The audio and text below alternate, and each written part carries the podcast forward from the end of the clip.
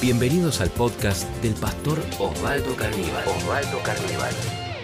Siempre escuché en la vida que una de las cosas más trascendentes era poder identificar qué era lo más importante. Siempre me dijeron que una vez que uno identifica qué es lo más importante y empieza a ocuparse de lo importante, todo lo demás empieza poco a poco a acomodarse y a ordenarse solo. Claro, si lo, lo más importante es lo primero, el gran desafío te imaginarás. ¿Cuál es? Identificar qué es lo primero. ¿Qué es lo primero a lo que nos tenemos que dedicar? En las últimas semanas hemos estado hablando de una historia, es la historia de Gedeón, y la historia de Gedeón nos va a ayudar a identificar qué es lo importante en la vida. ¿Me acompañás?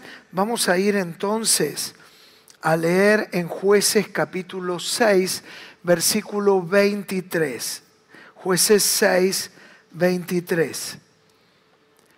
Dice, pero Jehová le dijo, paz a ti, no tengas temor, no morirás. Y edificó Gedeón altar a Jehová y lo llamó Jehová Shalom. Mira lo primero que acá dice, que lo primero que va a hacer es decirle paz.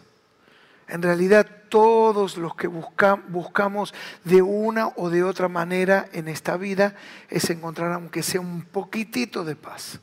Porque cuando uno tiene paz, las relaciones interpersonales cambian. Cuando uno tiene paz, correctamente cuando uno tiene paz. Y esto es lo maravilloso que hace Jesús cuando llega a mi vida, cuando llega a tu vida, lo primero que Él hace es darte paz. Es lo primero que Él nos ministra. Decime si acaso no es así, que cuando conociste al Señor como me pasó a mí, todo el mundo que me rodeaba estaba igual, pero algo había cambiado acá adentro. Y lo que ahora tenía era paz. Y es eso que uno no puede comprar, no puede ir a una farmacia y, decirle, me da 20 comprimidos de paz. No se puede. Es decir, la paz viene por la gracia de Jesús. Y es lo primero que va a hacer con Gedeón, y es lo primero que hace con vos, lo primero que hace conmigo, con cada uno de ustedes. Lo primero que hace es darnos paz. Y cuando tenemos paz nos damos cuenta que Dios está en la cosa. Y yo le puse por título a esta charla El secreto del altar. El secreto del altar. Porque vamos a descubrir que lo que es primero en la vida es el altar. Y el altar tiene un sinnúmero de, características que vamos a compartir. Y lo primero es hablar de la dimensión espiritual. La dimensión espiritual. Claro, ¿por qué? Porque Gedeón va a ser un altar al Señor. Es decir, el altar era una mesa en la cual cada hombre del Antiguo Testamento sacrificaba, es decir, mataba un animal y lo presentaba en sacrificio, en holocausto a Dios. Y ese era un altar. Ahora, ¿qué implica el altar? Lo primero que vamos a decir es la dimensión entonces espiritual, la dimensión espiritual. Ahí lo tenemos, dimensión espiritual espiritual. El altar es el descubrimiento de la dimensión espiritual. Es decir, el que desarrolla un altar es porque se da cuenta que en la vida hay una dimensión espiritual. Claro, hay personas que conocen la dimensión espiritual. Hay personas, hay otras que conocen la dimensión emocional. Y hay personas que ni conocen la dimensión emocional ni la espiritual, solo conocen la dimensión material. Y fíjate que acá, sin proponérmelo, te he hablado de tres dimensiones que cohabitan con el ser humano.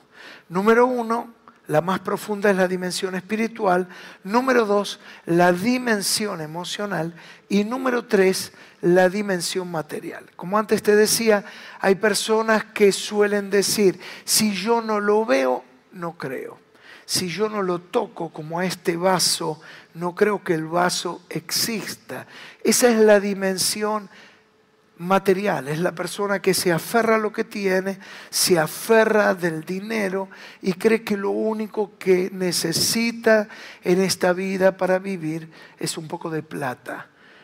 Es la dimensión material. Hay otras personas que descubren que hay una relación emocional y entonces empiezan a ver cómo se vinculan correctamente con la gente que se rodea, son amigos, compañeros de trabajo, luego se construyen afectos, luego uno camina queriendo tener una familia, un hogar, y hay otras personas que descubren, como el caso de Gedeón, una dimensión espiritual. Gedeón descubrirá la dimensión espiritual. Gedeón edifica un altar al Dios que se le aparece. Hay un Dios que se le aparece y la primera inquietud que él tiene es decir, me postro, me rindo, porque vamos a ver que el altar es la respuesta a la revelación de Dios. Es el Dios que, que se manifiesta en tu vida, en mi vida, y uno frente a ese hecho ¿qué hace? Uno se rinde, uno se entrega en el altar.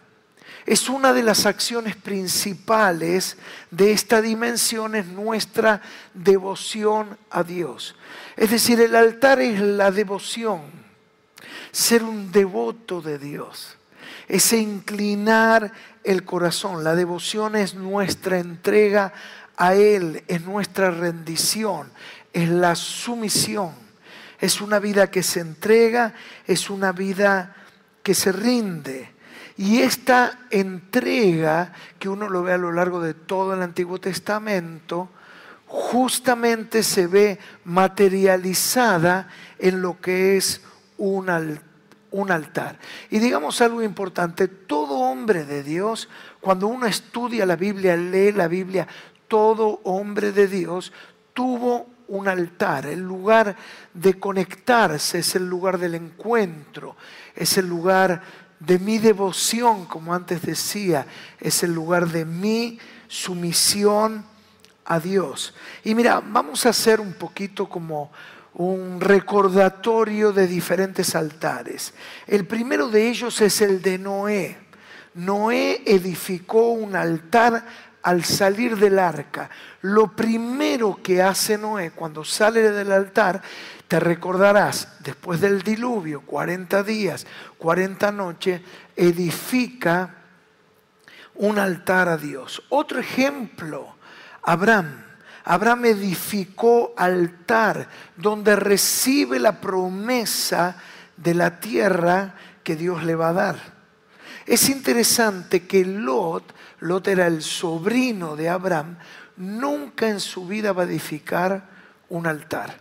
¿Y por qué digo es interesante? Porque si vos has seguido la Biblia, te darás cuenta que Lot nunca edificó el altar y quizás ya lo conectás. Lot es el que termina en Sodoma y Gomorra. Algo le va pasando en el camino a Lot porque Lot no desarrolla una vida espiritual. Y termina en Sodoma y Gomorra, dos ciudades, como recordarás, que fueron totalmente destruidas por el fuego y por el azufre. Es decir, el ignorar la vida espiritual te lleva a la condenación. Lot es un ejemplo claro de esta realidad. Y mira qué detalle que ahí investigaba en la Biblia. ¿no? Porque Lot tenía ovejas, tenía vacas, era rico, pero nunca tuvo un altar. Y el altar es lo esencial, el altar es lo que te lleva a Dios, es tu devoción. Es por eso que hay gente que puede tenerlo todo, pero al final de la historia no tiene nada porque no lo tiene a Dios. En otras palabras, y esto me impactó, Lot vivió siempre bajo la bendición de Abraham. vivió bajo la luz de Abraham. Hay personas que nunca desarrollan su vida espiritual. Otra vez, hay personas que nunca desarrollan su vida espiritual. Y vos dirás, ¿y qué hacen? Bueno, muchas personas viven bajo la unción de otro. Lot se había acostumbrado a la bendición, pero vivía bajo la unción de Abraham. Hay personas que viven bajo la bendición de otros. Y le dicen, vos cuando vayas al templo, ora por mí. O quizás están en el grupo familiar y hay alguien que busca a Dios, ama a Dios y esa bendición, podríamos decir, ¿por qué no?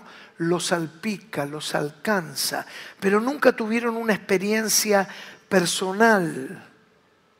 Y Lot se pelea con Abraham y se separa y Lot elige un destino distinto al de Abraham. Y Lot pensó que todo iba a seguir igual, pero no siguió igual. Porque si a Lot le iba bien, era porque estaba bajo la bendición de Abraham. Tremenda enseñanza. Nunca te apartes de la bendición de Dios. La bendición de Dios es todo. La bendición de Dios, dice Proverbios, no añade tristeza, es la que nos da paz. Es la bendición de Dios para nosotros. Los hombres de Dios solían levantar, miren esto, la tienda junto al altar. Vivían al lado del altar. Es decir, donde hacían un altar, levantaban su carpa, su tienda. Recordad que eran personas, patriarcas, historias de personas que se movían de un lugar para el otro. Nómades se les denomina. Pero Abraham, miren ustedes lo que nos dice Génesis 15:10, Abraham presentó sacrificio en el altar, hizo pacto con él. Isaac es el hijo de Abraham. Miremos la historia, lo vamos a leer juntos. Génesis 26, 24. Es el primer libro de la Biblia, bien fácil. Dice, y se le apareció Jehová aquella noche a Isaac y le dijo, ¿qué le dijo? Yo soy el Dios de Abraham tu padre, no temas. Mira, como le dijo a Gedeón también, porque yo estoy contigo y te bendeciré y te multiplicaré y tu descendencia por amor de Abraham mi siervo y edificó allí un altar e invocó el nombre de Jehová y ahora viene y plantó allí su tienda y abrieron allí los siervos de Isaac un pozo. Mira la secuencia, estamos en Isaac. ¿Cuántos ejemplos, no? No te perdiste. Noé, hablamos de Abraham, ahora estamos en Isaac. Y Dios se le va a presentar y le va a decir, yo soy el Dios de tu padre y le dice, te bendeciré, no temas. Y ahí mismo Isaac hace un altar donde Dios se revela. El lugar donde Dios se revela es el lugar donde hacemos nuestra devoción, el lugar de encuentro con Dios. Y no solamente hace el altar, sino levanta la tienda. Y un detalle interesante, que los siervos de Isaac abren un pozo, un pozo de agua. No te olvides que caminaban en el desierto. Ahí va a plantar la casa, la casa, el hogar, la familia, los hijos, el matrimonio. Deben de estar donde está el altar. Si vos querés sostener tu casa, querés sostener tu hogar, tus hijos, querés de hacer de tu hogar un lugar de bendición, edifica tu hogar en el lugar del altar. Que tu casa sea un altar en otras palabras. Y ahí Dios te va a bendecir. Hay como una secuencia, está todo concatenado. Dios se revela, Dios se muestra, levanta un altar, levanta la tienda y ahí abre el pozo de agua, porque donde Dios está va a haber agua, donde Dios está va a haber provisión. Si no hay agua en el desierto se mueren. ¿Y el agua dónde la van a encontrar? Le van a encontrar donde está Dios. Ese es el secreto. Ahora, sigamos un poquito más adelante, porque vamos a encontrar el ejemplo de Jacob. También edifica un altar y ahí planta la, la tienda. Esto es Génesis 33. Ahora vamos a otro ejemplo con Moisés. Dios le dice a Moisés, donde hagas un altar, yo vendré y te bendeciré. Esto es tremendo. Donde hagas un altar, donde me busques, donde te postres, donde te inclines, yo voy a ir y te voy a bendecir. Este es un, un momento para hacer un altar, porque donde hagas un altar, ahí Dios te va a buscar, ahí Dios te va a bendecir. En Éxodo 20, 24, léelo conmigo. Esta es la conversación entre Moisés y Dios, Dios y Moisés. Altar de tierra harás para mí, sacrificarás sobre él tus holocaustos, tus ofrendas de paz, tus ovejas, tus vacas, le dice Dios a Moisés, en todo lugar donde yo hiciere que esté la memoria de mi nombre, vendré a ti y te bendeciré. ¿No es esto tremendo? Este es lo que el Señor te dice, donde vos hagas un altar, que a lo largo de tu día puedas tener momentos para hacer un altar. A mí me acompaña muchísimo la alabanza, la música. Catedral ha desarrollado algo que llamamos, que está en YouTube, que lo podés buscar, lo vas a encontrar, que se llama momentos de adoración. Son diferentes grupos de adoración de catedral que tienen momentos de adoración, los hemos grabado y ahí los pusimos en YouTube. Si vos buscas momentos de adoración, Catedral de la Fe, te van a aparecer, hay una cantidad fabulosa de diferentes momentos. Y a mí me acompañan durante todo el día. Antes no sé qué música te acompañaba. Bueno, que ahora te acompañan los momentos de adoración. Capaz antes te acompañaba Ricky Martin, no sé. ¿Quién más? Elegante. ¿Cuántas otras bandas que ahora te acompañe la adoración? Porque Dios le dice a Moisés, donde vos hagas un altar, donde vos te entregues, donde vos te postres, yo voy a venir y te voy a bendecir. Donde hagas un altar, el Señor te va a a bendecir. ¿Saben que veía que el altar es como una pista de aterrizaje? El avión cuando se llega a destino, lo que hace el piloto es tratar de conectar con la pista de aterrizaje. Si no encuentra la pista de aterrizaje, va a seguir sobrevolando el área, pero no va a aterrizar. El avión necesita de una pista de aterrizaje. ¿Será que esto pasa espiritualmente? ¿Será que a veces Dios busca esa pista? Y creo que a esta altura ya te das cuenta. ¿Cuál es la pista de aterrizaje? El altar. El altar es el lugar donde le hacemos espacio para que Él venga y venga a tu vida y te traiga paz, y venga a mi vida, y venga a tu casa, y venga a tus hijos, y venga a tu hogar. Hogares donde había violencias, donde había discusiones, enfrentamientos. Ahora viene la presencia de Dios y hay encuentro y hay paz. Es maravilloso. Podríamos seguir con una gran cantidad de ejemplos, pero digamos, cada uno debía de cuidar y mantener su propio altar. Podríamos seguir con muchos ejemplos, pero cada hombre y mujer de Dios debía de cuidar su propio altar. Es decir, si vos no cuidas tu altar, no te lo va a cuidar tu líder, el pastor. No podemos echarle la culpa a nadie de nuestra condición espiritual. Somos nosotros, es personal. El lugar donde construimos un altar. Digamos también que no solamente el altar es descubrir la dimensión espiritual, sino también el altar es el lugar de rendición.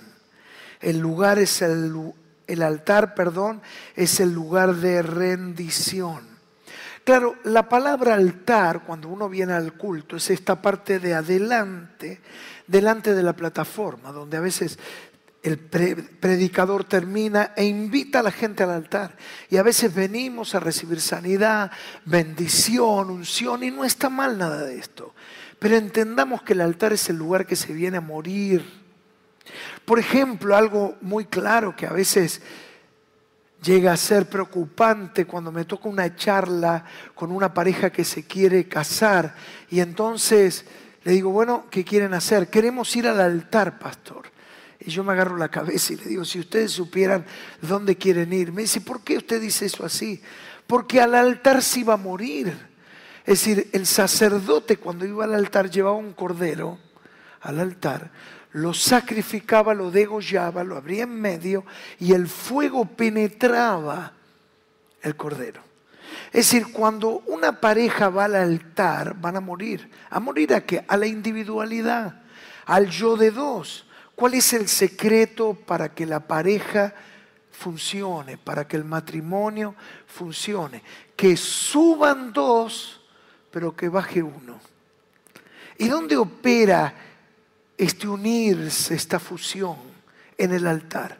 En el altar yo muero a mí mismo, ella muere a sí mismo para conformar algo nuevo, donde dice la palabra que somos uno. Cuando pasamos al altar venimos a morir, nos venimos a entregar. Es el lugar para encontrarme, es el lugar de renovación. Ahí lo tenemos, el altar es el lugar para donde vamos a morir. Es el lugar donde se acortan las distancias. Me encuentro con Dios. Mira lo que te voy a contar. Yo me acuerdo que me convertí, en mi casa eran todos sin conversos, yo dormía en un sillón cama en el living y claro, yo no tenía intimidad de un cuarto. Y entonces, ¿dónde muchas veces hacía mi altar? En el baño. El baño era chiquito, pero ahí me encerraba. ¿Y cuánto podía estar hasta que alguien venía y me decía, che, dale que quiero ir al baño? Entonces ahí me daba cuenta que el altar se había terminado. El altar es cualquier lugar.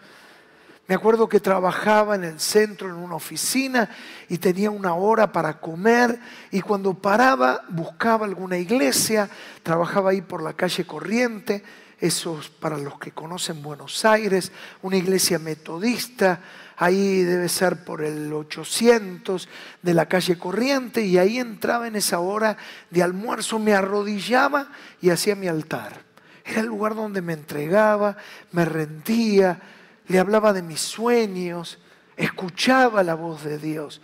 Todos debemos de tener un altar. Gedeón tenía que morir a sí mismo. Gedeón iba a morir al egoísmo, él estaba con el grano escondido en la cueva y no le importaba por el resto, pero ahora el ángel lo va a ir a buscar, se le aparece y lo comisiona y lo saca y hace que deje de mirarse el ombligo. Es decir, él vivía encerrado en sí mismo. Él tenía que morir al egoísmo. El que no muere al egoísmo no puede construir nada. Gedeón tenía que morir a la falta de compromiso.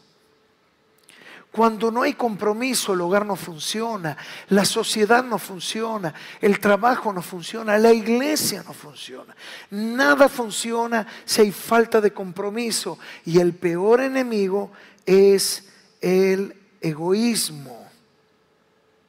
Se necesita más que interés. A veces hay gente que tiene interés, pero no está comprometido. Es interesante la historia de la Segunda Guerra Mundial porque los japoneses tenían una tradición, los aviadores se los llamaba kamikaze. ¿Qué hacían los kamikazes? Quizás vos conocés la historia, eran pilotos de aviones que cuando no tenían más bombas para descargar, el avión lo estrellaban sobre el objetivo que tenían. podía ser un barco enemigo. Ahora, aquel piloto que resistía más de 50 misiones tenía interés en la misión, pero no estaba comprometido con la misión. Y a veces hay gente que no está comprometida con la casa, con la familia, con el negocio. Es un empleado, pero no está comprometido con la visión del lugar donde trabaja. Y, nunca va a empujar, nunca va a salir adelante. Y digamos finalmente que el altar anticipa la, la visitación, miren, la visitación del Espíritu Santo.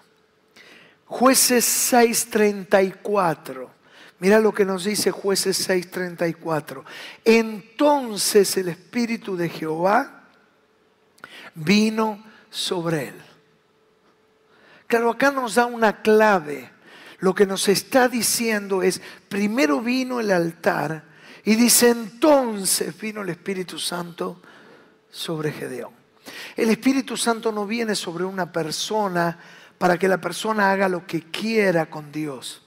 Es decir, no es un fetiche, no es un amuleto, no es como cuando capaz alguien iba a un parapsicólogo o alguien con poderes energéticos y, y el hombre le dice, bueno, dígame en qué lo puedo ayudar.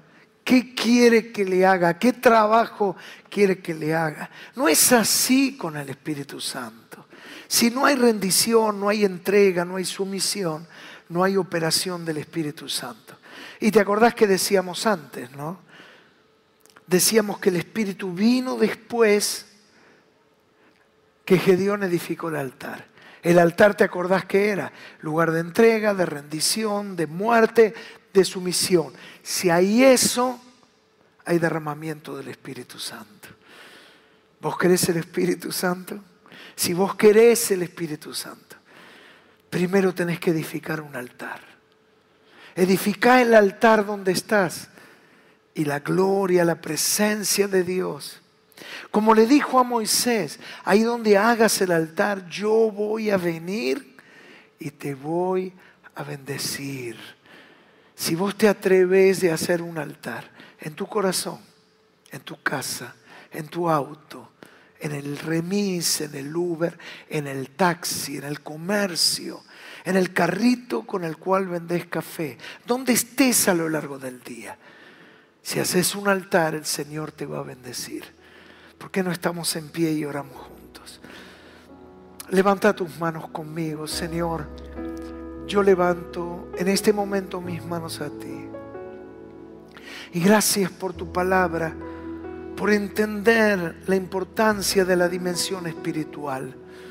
Cuando descubrimos la dimensión espiritual y vivimos más allá de lo material y de lo emocional, nuestra vida empieza a tener un desarrollo sin límite. Señor, y, y, nuestra devoción se materializa en el altar.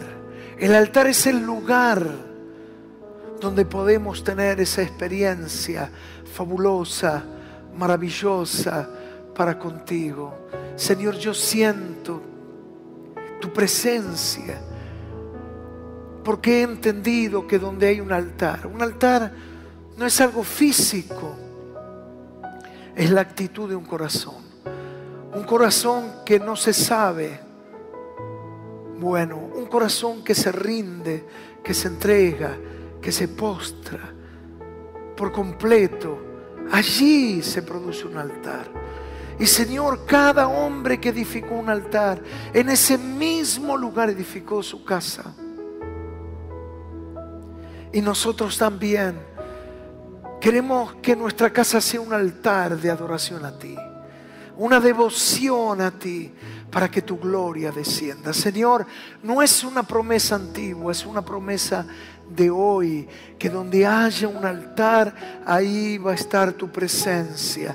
Amamos, anhelamos tu bendición y prometiste que donde haya un altar, le dijiste a Moisés y nos decís a nosotros, yo vendré y te bendeciré.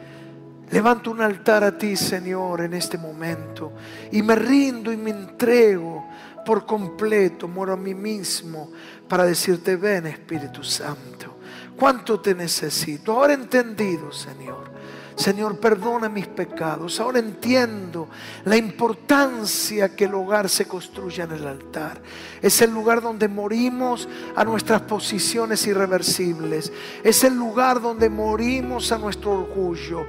Es el lugar donde morimos a la violencia, a la prepotencia, a la soberbia que tanto daño nos hace, al egoísmo que piensa solamente en mí.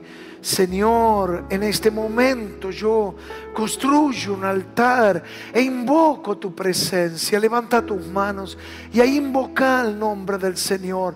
Invocamos tu presencia. Ven, ven sobre cada vida, ven sobre cada hogar, cada familia aquí representado, cada hogar aquí representado. Yo pido por los que por primera vez se consagran, se entregan, se rinden, hacen un altar de devoción a ti, que tengan la experiencia poderosa con tu Espíritu Santo, que experimenten el poder de tu Espíritu Santo. Yo lo pido en esta hora, Señor, y te doy gracias, Jesús. Amén. Aleluya. Realmente al orar sentía que Dios estaba. Y prepárate. Si transformas tu hogar, no practiques la religión, viví la vida de Cristo.